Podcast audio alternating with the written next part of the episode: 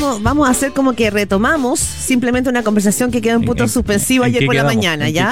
Eh, en la mañana estuvimos con Claudio Alvarado y con Cristóbal Uneus y, y bueno, pasó eh, que finalmente se, se instaló el triunfo del en contra y quizás sería bueno un poco analizar lo que significó y, lo- y por dónde eh, ganó. Eh, y los escenarios que se abren, así que retomamos esta conversación que quedó ayer, Claudio. ¿Cómo Como si están? como ¿Cómo si no están nos hubiéramos ido. ¿Cómo- Muy nos buenos días. saludamos ahora. ¿Cómo están? Eh, Muy buenos días. Bien, Buen gracias. día. Es decir, efectivamente, terminó ganando el, el en contra 56-44, si lo redondeo, ¿no es cierto? 12 puntos, 11 puntos. 11 11 puntos. puntos, claro. Hay que Eh, decir que terminó ganándolo en contra prácticamente con los mismos números que, que esbozado, que, que, que sugería Cristóbal. No, es que no, no. Cristóbal me encanta porque es tan, es tan pudoroso que no lo dice, pero ayer vi varios encuestadores que estaban así como promocionando Sacando nosotros, músculo, la sacando chuntamos, músculo. la chuntamos, y dale, un aquí no, no, a él le gusta, es como más pudoroso. Claro. em, y, y yo creo la participación estuvo muy alta. Yo pensé que iba a ser más Yo baja. también, fíjate. Em, me asusté en algún minuto donde ¿Por lo de veía poca gente. No, Ah, por- no, porque veía pocas mesas como más típicas Sí, donde votaba mucha gente. Se votó distinto. Sí, yo Sí. creo que, pero mira, eso es una buena señal, el voto, el voto obligatorio está instalado, ya la gente ya lo tiene asumido. Y si uno va a las, a las, a las explicaciones del, del, del resultado, nosotros en, en Decide Chile vamos a sacar un informe en un par de horas más, pero puedo adelantar como dos cuñas eh, relevantes. El voto de los jóvenes fue crucial. Va, hay, hay sorpresas en los menores del 34. Votaron, es- Ah, ya, tú empezaste que- a desglosar ya. Sí, Solo ya. que votaron en contra. vot- vot- ayudaron a que, a que esta distancia fuera, fuera tan grande. Después podemos ir, quizá cuando tengamos más masticado, si fue el, el tema valórico o fue, fueron Ya. otras cosas Pero las tú que... Ya se sabe más o menos qué comunas, qué... no, qué- más- estamos mirando más grupos Etario. grupo- grupos etarios. Ya, y, más que socioeconómico. y Claro, y, y lo segundo es que, el, que es obvio, ¿no es cierto? Si no nos explican los números, una buena parte, como entre un 20 y un 25% de los votos del rechazo del plebiscito 2 se fueron al en contra. Entonces aquí hay un voto... Uno cada cuatro se cambió. Claro, Ya. aquí hay un voto que, que puede cambiar por las circunstancias, por la información, por la discusión, que no es un voto totalmente ideológico. Y yo creo que esto es una buena señal para la democracia porque hace que la política sea competitiva. Claro. Porque si uno siempre gana independientemente de las condiciones, la cancha mala, la pelota mala, está lloviendo, Claro. el árbitro eh, malo, ¿no es cierto? El partido es muy distinto que si la cosa es competitiva y si lo hago mal, O puedo sea, perder la eh, o sea, elección. uno, ese uno de cada cuatro que se cambió, ese 25%, que inclinó la balanza, eh, no tiene dueño. Hoy- No tiene, día- domicilio, no tiene domicilio conocido. No, o sea, tienen que día. salir a competir por ese voto. Tienen que salir a competir. Ya, por pero ese un voto. dato interesante, y- Bueno. y, lo veo que está en el DF también esta mañana, que los jóvenes li- lideraron el voto en contra y mm, que los blancos y los nulos se concentraron en los mayores de 54 años. Sí. Interesante ese punto también. Sí, eh, pero son poquitos. Ah, Ojo ya, que el promedio, el promedio fue 5% Sí. y por lo tanto no, esto no es el efecto de mayo, Mm. donde fueron más del 20. Sí, pues nulo Ent- eran cerca de 500 mil. Claro. Cerca claro. de 485 mil, Claro. algo así. Entonces fue mucho más bajo, fue más alto que el, que el plebiscito anterior, Ya. pero fue mucho más bajo que, que mayo.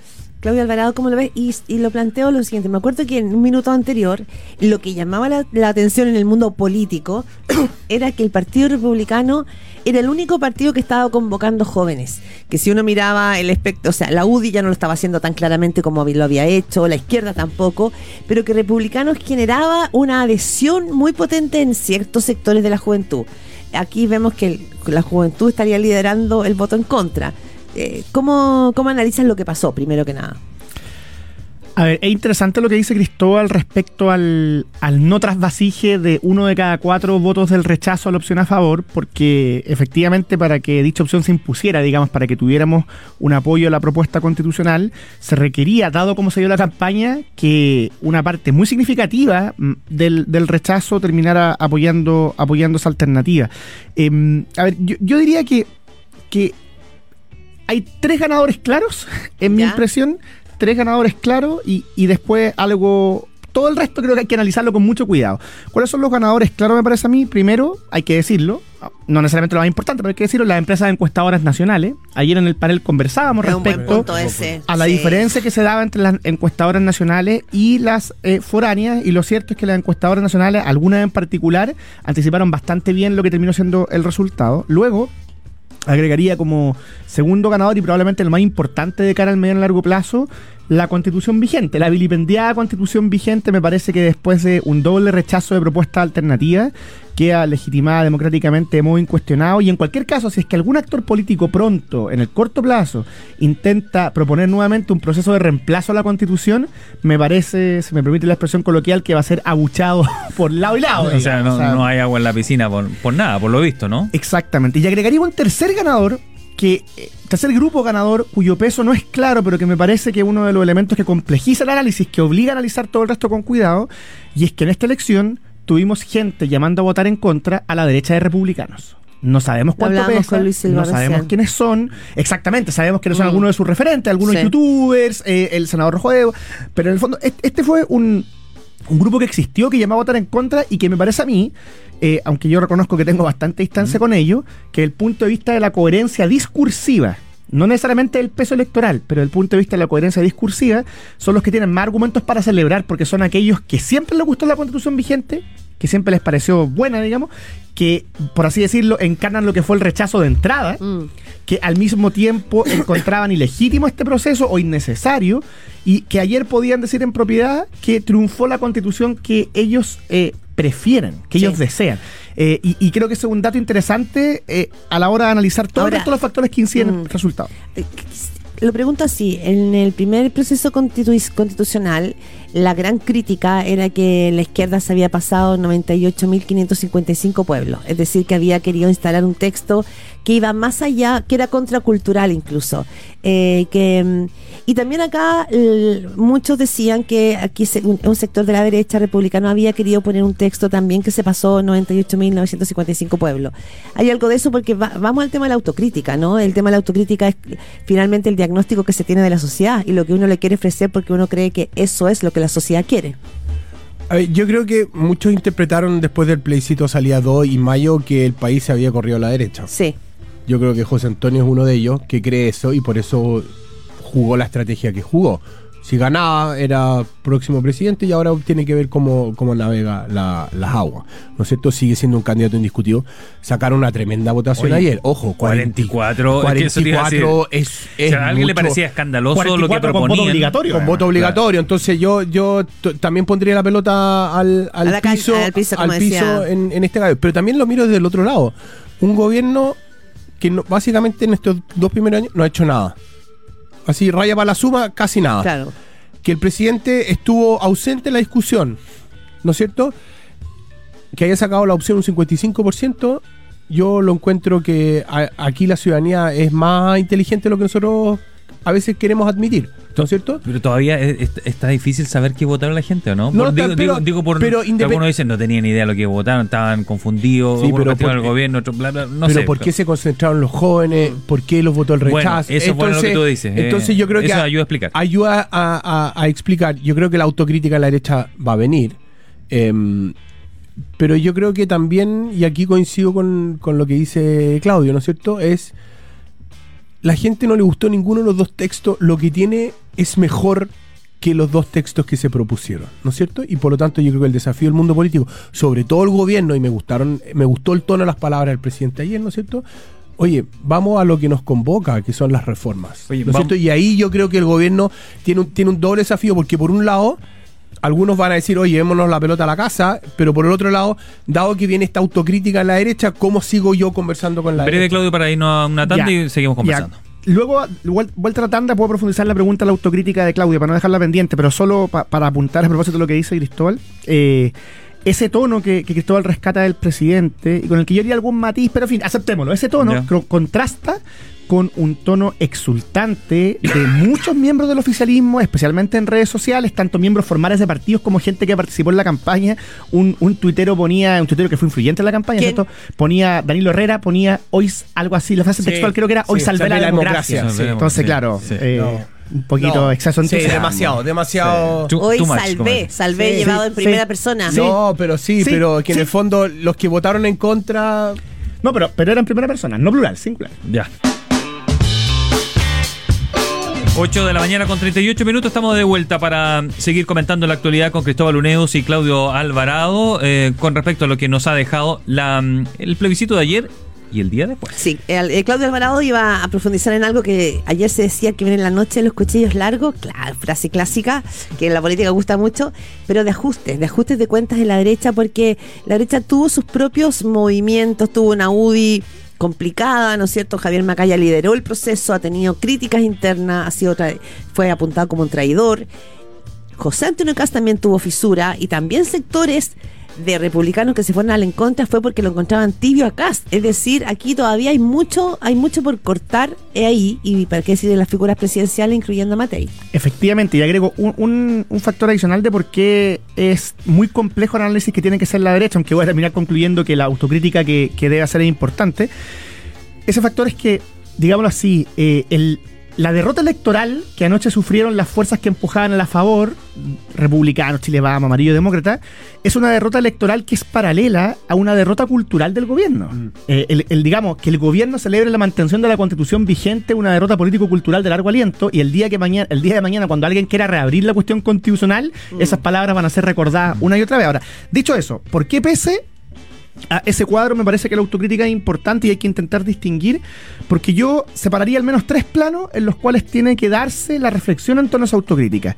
Primer plano, las actitudes. Yo creo que durante el proceso constitucional existieron actitudes, declaraciones, formas que si bien no tienen comparación con lo que ocurrió en la convención, obviamente le hicieron daño al proceso. Estos llamados a que nos dan lo mismo los acuerdos, estas, estas lógicas a veces eh, adversariales, o sea, yo, yo creo que hay, hay, hay una reflexión que tienen que hacer la- las derechas. Luego, una estrategia, segundo plano de autocrítica, una estrategia electoral y de campaña que no resultó, se quiso convertir el plebiscito en una consulta en torno al presidente Boric, en torno al gobierno, y eso claramente no resultó. Esa campaña, como él, Que el se país jodan. vota al que se jodan y el país vota a favor y... El presidente vota en contra. Claro, Claro, eso no resultó. fue malo. No, no resultó. Y hay que, hay que entrar a analizar por qué, por qué se hizo eso, etcétera. Y luego, la autocrítica más, eh, digámoslo, eh, difícil, creo yo, porque es muy. exige distinguir muchas cosas, es la autocrítica en torno al texto. Que es revisar qué se hizo bien, qué se hizo mal, hasta qué punto las cosas que se comentan son las que más afectaron o no. eh, el tema de las contribuciones, el tema de la migración, si eso fue afortunado o no, si era posible también hacer algo muy distinto dadas las prioridades ciudadanas. Eh, yo, yo creo que eh, estrategias, actitudes y textos son tres planos de autocrítica que hay que entrar a, a reflexionar. Le decía Luis Silva de Republicanos con quien hablábamos recién que eh, no iban a modificar ellos su, su principio. Decía que ellos, eh, en pos de más votos, por así decirlo, hay ciertos parámetros que ellos no se van a mover. Nosotros le preguntábamos, pero es que eso no te alcanza para ser presidente. Para José Antonio Cárez dijo, no alcanza, no. Pero de ahí no nos vamos a mover. Eh, es decir, vamos a expresar mejor Esto- nuestras ideas. esto es una- No las vamos a mover. Es una maratón, no son los 100 metros planos.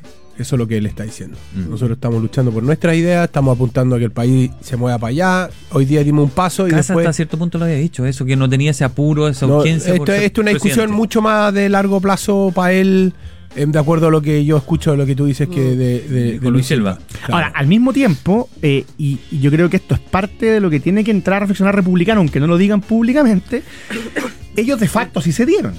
O sea, parte de, de lo que ocurrió en este proceso ¿Quién? es que ¿Quién los republicanos, los ¿En republicanos el texto dices tú? los republicanos partieron diciendo que el proceso era ilegítimo, que no se requería una nueva constitución, no Sí, firmaron el acuerdo de diciembre y terminaron pocos meses después liderando la, la opción a favor. Entonces hay un tránsito que probablemente al no explicitarlo también les pasó la cuenta, porque muchas de sus bases, no sabemos cuántos son, que votaron, o, o adherentes de ellos que votaron en contra, el en contra por la derecha, también quizás les pasó la cuenta por no haber dado, digamos, explicación de ese tránsito. Cristóbal Uneus. Sí, yo complementando el muy buen análisis de Claudio, yo creo que aquí hay un hay un tema más complejo para Chile Vamos que para Republicano. Porque Chile Vamos tuvo un rol en la comisión de expertos y después, dado los votos en el Consejo, cambió su rol, cambiaron su, su postura, cambiaron algunas de las preferencias, ¿no es cierto? Ellos visaron todo. Vos si decía Luis Entonces- Silva, nosotros teníamos 22 votos en- nomás. Digo, si la entonces- derecha no aprobaba. Entonces, yo entiendo que no, ellos solo no eran mayoría y todo, pero ellos, Claro. ellos jugaron un rol bisagra y después terminaron con republicano.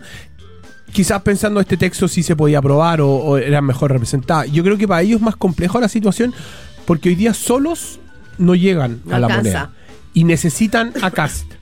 y en esta pasada Cast les pasó Y la plana. viceversa. Les pasó la planadora. Mm. ¿No Una- cierto? Y, vi- y viceversa. Pero como ellos tienen más sed de poder, de lo que yo escucho que dijo Luis Silva, bueno, si no somos presidente ahora, no importa. Em, yo creo que se viene un- un- una tensión mayor pensando en las elecciones municipales el próximo año. Claudio Alvarado, Cristóbal Uneus, hay una pregunta que probablemente aquí hay que hacerse para no seguir en la burbuja, porque, porque ayer la gente yo creo que quiso pinchar el globo de la burbuja. Y quizás parte de nuestra conversación todavía es la burbuja. La burbuja quiere decir esta sacada de cuentas posible porque la ciudadanía dijo no al primer texto y no al segundo.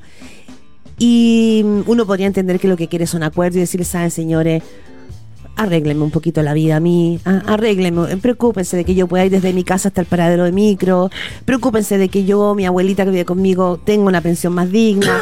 Uno podría entender eso.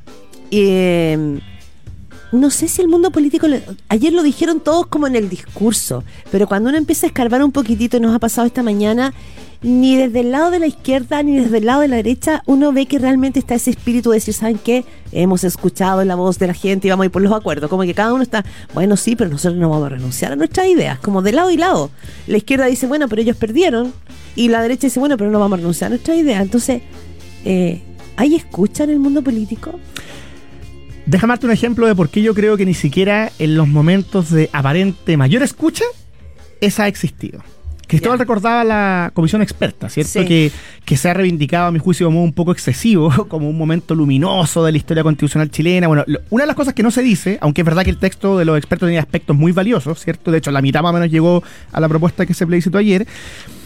La propuesta de los expertos, digo, el texto de los expertos guardaba silencio en cosas fundamentales respecto de las cuales no fue poner- posible ponerse de acuerdo Mm. y que tienen que ver con nuestros mismos problemas de hoy. Por ejemplo, los expertos de izquierda no estuvieron dispuestos a dar los votos para que la propuesta de los expertos dijera algo, aunque fuera algo, respecto a que deben existir aseguradoras privadas. Eso en los expertos, que hubo acuerdo respecto a muchas otras Mm. cosas, no fue posible. Hoy día, al día siguiente del plebiscito, una de las urgencias principales que tiene el sistema ISAPRE. político es ver qué hace con la ISAPRE.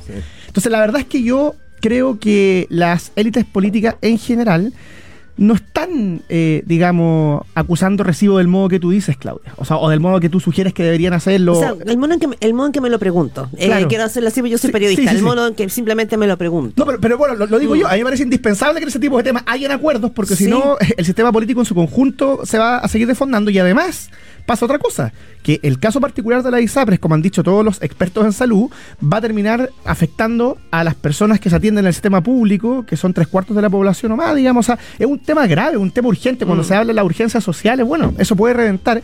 Y no tenemos acuerdos, y no existieron ni en la comisión experta, ni existen, al parecer, hoy día en, en la clase política. Oye, en el oficialismo, ¿cómo ven eh, la situación de- después de lo ocurrido ayer? Eh, Daniel Núñez dijo, en una elección siempre hay un ganador y un perdedor. Porque nosotros, yo le preguntaba, ¿qué ganaron? Si ayer nadie salió ni la Plaza Italia estaba vacía. Eh, y decía, no, siempre hay un ganador un perdedor, nosotros ganamos. Nosotros ganamos ayer. Y otros decían ayer, ojo, mesura, no ganamos nada, o no nos vayamos a creer ni en el segundo piso, ni algunos que tenemos que volver a retomar los proyectos originales del gobierno. Tenemos que saber leer esto, lo que acaba de ocurrir. ¿Qué lectura haces tú, Cristóbal, de, de, lo- de la tarea que se les viene ahora al gobierno y el cómo implementarla? Yo creo que el, el desafío es bajar la pelota al piso como... Como decía el presidente. Como decía el ¿Sí? presidente. No, pero yo creo que es difícil esa, esa transición después de un, un resultado donde mucha gente creía que iba a ser más estrecho, ¿no es cierto? Y estaba preparado quizás para otro escenario. eh, y el gobierno tiene que ser muy humilde porque va tiene el riesgo de sobreinterpretar este resultado y que estos votos son de ellos. Y estos votos no son, no son, del, no son del gobierno, eh, no son de nadie en el fondo, hasta el momento. Y el gobierno tiene que llegar a acuerdos con la oposición y el desafío va a ser que la oposición quiera en el corto plazo sentarse y no sentir que le están pasando a la planadora porque yo gané y tú perdiste y ahora hay que mostrarlo en, Sí. en, en, en las reformas. Me tiene muy preocupado el tema ISAPRE porque es un tema extremadamente ideológico, igual que el tema de pensiones. porque- Totalmente. Claro, Porque aquí- son dos formas distintas de ver. Porque aquí es como que o es uno o es el otro. No hay nada entre medio y eso yo creo que es lo que nos tiene polarizados. Aquí pueden haber distintas soluciones y, y hoy día Chile sin las ISAMBRES no funciona. Y eso yo creo que es algo que el gobierno no quiere, no quiere admitir. Y si cree que puede funcionar sin la ISAPRE, tiene que poner un plan al lado que la gente pueda entender y creer. Y ese plan no existe. Y agrego algo más. Cuando existió en la materia de ISAPRE, en el asunto relativo a la ISAPRE, un esbozo de acuerdo, un, un horizonte de transversalidad, que fue la propuesta de la Comisión Comisión Técnica que apoyó el Senado, el gobierno la dejó de lado. Mm. Y estamos, eh, en fin, depende del experto en salud al que Mm. se le pregunte, pero a dos semanas, tres semanas, cuatro semanas, cinco semanas del colapso del sistema, digamos. Sí. Esto es urgente. Claro, es que usted hace un punto que es muy relevante porque, insisto, la ciudadanía pide acuerdos. El mundo político sigue aferrado a sus ideologías. Y los temas que vienen para lograr esos acuerdos son todos muy ideológicos. Muy ideológicos. Entonces, tenemos pensiones, que es ideológico, y cada uno ya sabe dónde no quiere ninguno de los dos soltar. Y también en ISAPRE, eh, porque acá hay un fallo, est- esto tiene, es un fallo de la Corte Suprema, hay que llevarlo adelante. Eh, la Josefina Arao me decía en una entrevista de la tercera, me decía, ojo con este tema, porque el presidente tiene que mostrar que está escuchando no solo que va, va- que no- el tema no está defendiendo a la ISAPRE, que la gente que está en ISAPRE, aunque sea minoría, si se va al sistema público, va a colapsar el sistema igual. Y por lo tanto lo que viene es un colapso general. Entonces, Ojo, y además, nadie- perdón, pero nadie va a soltar eh, la, eh, la sensación de que nadie quiere soltar su bandera. Y además, eh, el, colapso de la ISAPRE no solo tiene que ver con que puede terminar reventando el sistema en su conjunto, sino con que además todo indica, según las encuestas, sondeo, en fin, que la gente igual valora la libertad de elección en salud. O sea, tampoco es como sea un tema que es totalmente indiferente. Pero todas esas, eh, todas esas de lectura habrá que verlas, porque ayer la presidenta del Partido Socialista, Paula Bodanovich, ¿te acuerdas tú en la conferencia de prensa? Decía que aquí la gente había rechazado eso. No, dijo, la gente rechazó la, la FP y la. ISAPRE. Pero ese camino- Te la déjame- leo, No, te la leo eso, eso, Es- eso no, no nos va a llevar a ninguna parte. Eso es lo que digo. La eh, Porque entonces dice, entonces no, no, no rechazó eso. Puede ser que haya rechazado otra cosa. No sabemos lo que rechazó. Pero lo que sí sabemos es que la ciudadanía anhela acuerdos eficaces que ayuden a resolver los problemas que sufren. Y si cae las ISAPRE, vamos a tener en un escenario totalmente contrario, o sea, es un escenario gravísimo y en el que la ciudadanía en un país como Chile le va a achacar responsabilidad al gobierno inevitablemente. Chile rechazó el modelo de AFP y de las ISAPRES. No, pero eso, eso de verdad. Eso dijo Paulino Si el socialismo democrático dice eso, Lo dijo en la conferencia al de prensa. gobierno, al gobierno No, se no. le viene la noche, digamos. Sí, yo estoy con Claudio en esto. Ya. Eh, oye, decía mm, eh, Osvaldo Andrade, lo escuchaba también, dijo que a él le parecía bien el discurso del presidente, ya que tú lo mencionaste, pero no, no sentía que tenía nada nuevo. Dijo, porque eso de que tenemos que unirnos, tenemos que dejar las trincheras, ya lo había dicho. Él decía que donde tenía que ver el cambio era desde hoy día mismo, de hoy día lunes. Dijo, porque él es el que tiene la tarea de cambiar esas cosas. ¿Cómo? Por ejemplo, convocando la moneda hoy día mismo a la derecha y crear algún mesa de trabajo o algo mucho más concreto, es decir, aterrizar esto y llevarlo a algo, porque hasta ahora han sido como discursos diciendo tenemos que unirnos, tenemos que abandonar nuestra trinchera, la gente nos está pidiendo, pero no llegamos. Y dijo que él tenía la tarea. Y lo otro, él decía que no veía nada de mal los ojos un ajuste de gabinete para poder dar también un impulso a esa, a esa idea. ¿Cómo lo ven? El problema del gobierno es en el Congreso, no es en el gabinete.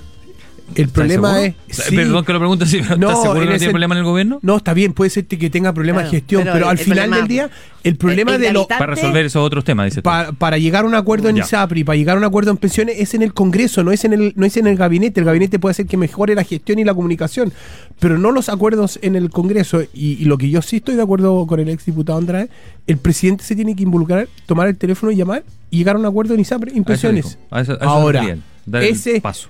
Si es la moneda por teléfono en su casa, da un poco lo mismo, ¿no es cierto? Pero él tiene que tomar la rienda y él negociar directamente. Yo creo que, como dicen los alemanes, esto es una cosa de jefes y él es el jefe de Estado. Claudio. Es verdad que el gobierno tiene un problema en el Congreso, pero también es cierto que, que por, pongamos el ejemplo más obvio, ¿cierto? Mientras el ministro Montes siga en el cargo, no va a haber pauta en la cual le dejen de preguntar Hoy día lo podrían acusar constitucionalmente. Hoy día la los- podrían presentar. Los temas que, que son obvios, digamos. Yo, yo entiendo que el gobierno siente un alivio, porque la opción electoral que apoyaba, que, que apoyaba ganó, pero, pero es, es- es un triunfo con votos prestados, es un triunfo de una opción que históricamente no es la que ellos propusieron, se da en un contexto en que están con muchos problemas. El caso convenio, ya vimos lo que ocurrió la semana pasada. O sea, a mí me parece que por el bien del gobierno, un cambio de gabinete, aunque fuera acotado, sería, sería conveniente. digamos. Y la figura de, de Ministro Monte probablemente es una figura respecto, es importante respecto a las señales de ceder, quizá. Pero hay una figura mucho más relevante en, en, términos de la gravitación política, es la figura de Miguel Crispi, el jefe de asesores del presidente. Primero porque está muy cerca de la figura del presidente y segundo porque los rumores políticos señalan que en la discusión sobre ISAPRE y sobre salud, él tiene también, ¿no cierto?, una influencia importante en esa discusión. O sea, para digo, No sé si ustedes han el escuchado eso, ¿no? De la ISAPRE, Sí. el tema ISAPRE se cayó. El último acuerdo de- propuesto para la Dicen. comisión asesora, dicen, ¿ah? La, lo- la información La información que que da él habría tenido esa. que rol relevante decir no. Esa propuesta que han hecho los expertos, no, que habría sido CRISP. Pero además está el hecho de que es un miembro clave histórico de Revolución Democrática, cercano a las figuras cuestionadas. O sea, po- si es que es verdad que tanto los ministros como los asesores tienen que blindar al presidente, aquí está ocurriendo todo lo contrario. Mm. Entonces al gobierno no le conviene seguir eh, subiendo esos problemas. Cristóbal Uneus, ¿es, es tema la permanencia de Cristi? Yo creo que es un, un obstáculo para el... Yo no, no entiendo cómo el segundo piso tienen a alguien que está siendo investigado. O sea, tanto ruido. No, el, el- quien está en el segundo piso tiene que hacer ruido, se No, supone, no ¿no? Puede, no, puede, no puede ser ruido. ¿Cuándo ha sido tema del segundo piso? O sea, ¿En qué si es, gobierno? si es tema público, es porque hay un ¿La problema. ruleta en algún momento también lo fue? No. No, pero, no. pero Cuestionado, pero digo, por el rol, por, su, estallido. ¿Mm? por, por su influencia, Sí, pero claro. no porque él Claro. generara problemas. Han Exacto. sido cuestionados. Analia Uriarte, que tenía mucha influencia, los partidos decían que Otone no dejaba, o sea, Ajá. pero es, es distinto que es lo que dice tú, lo que dices tú, Cristóbal, ¿no? Que es una persona que está siendo investigada. Sí. Y eso hace. ¿El gobierno entonces tendría que ceder eso gestualmente? O sea, obviamente que va a ser visto como una sesión, pero yo lo diría así, incluso si el gobierno, de manera equivocada a mi entender, no quiere ceder y quiere hacer otra cosa, igual necesita un equipo que apoye su agenda, que la levante y no lo perjudique, y en ese sentido, ni el ministro Montes ni Miguel Crispi en el segundo piso colaboran en esos propósitos. Bien, eh, tenemos que cerrar. Nos Vuelve ha el pillado el reloj Cristóbal Uneus, Claudio Alvarado. Le agradecemos nuevamente habernos acompañado, entregarnos su análisis. La tarea viene dura ahora. Eh, vamos a ver qué es lo que pasa hoy. Hay comité político eh, en el gobierno y allí podrían, podrían entregarse algunas líneas ¿no? de lo que la estrategia que se va a seguir para sacar adelante los desafíos que están pendientes para el Ejecutivo. Eh, muchas gracias, que estén bien.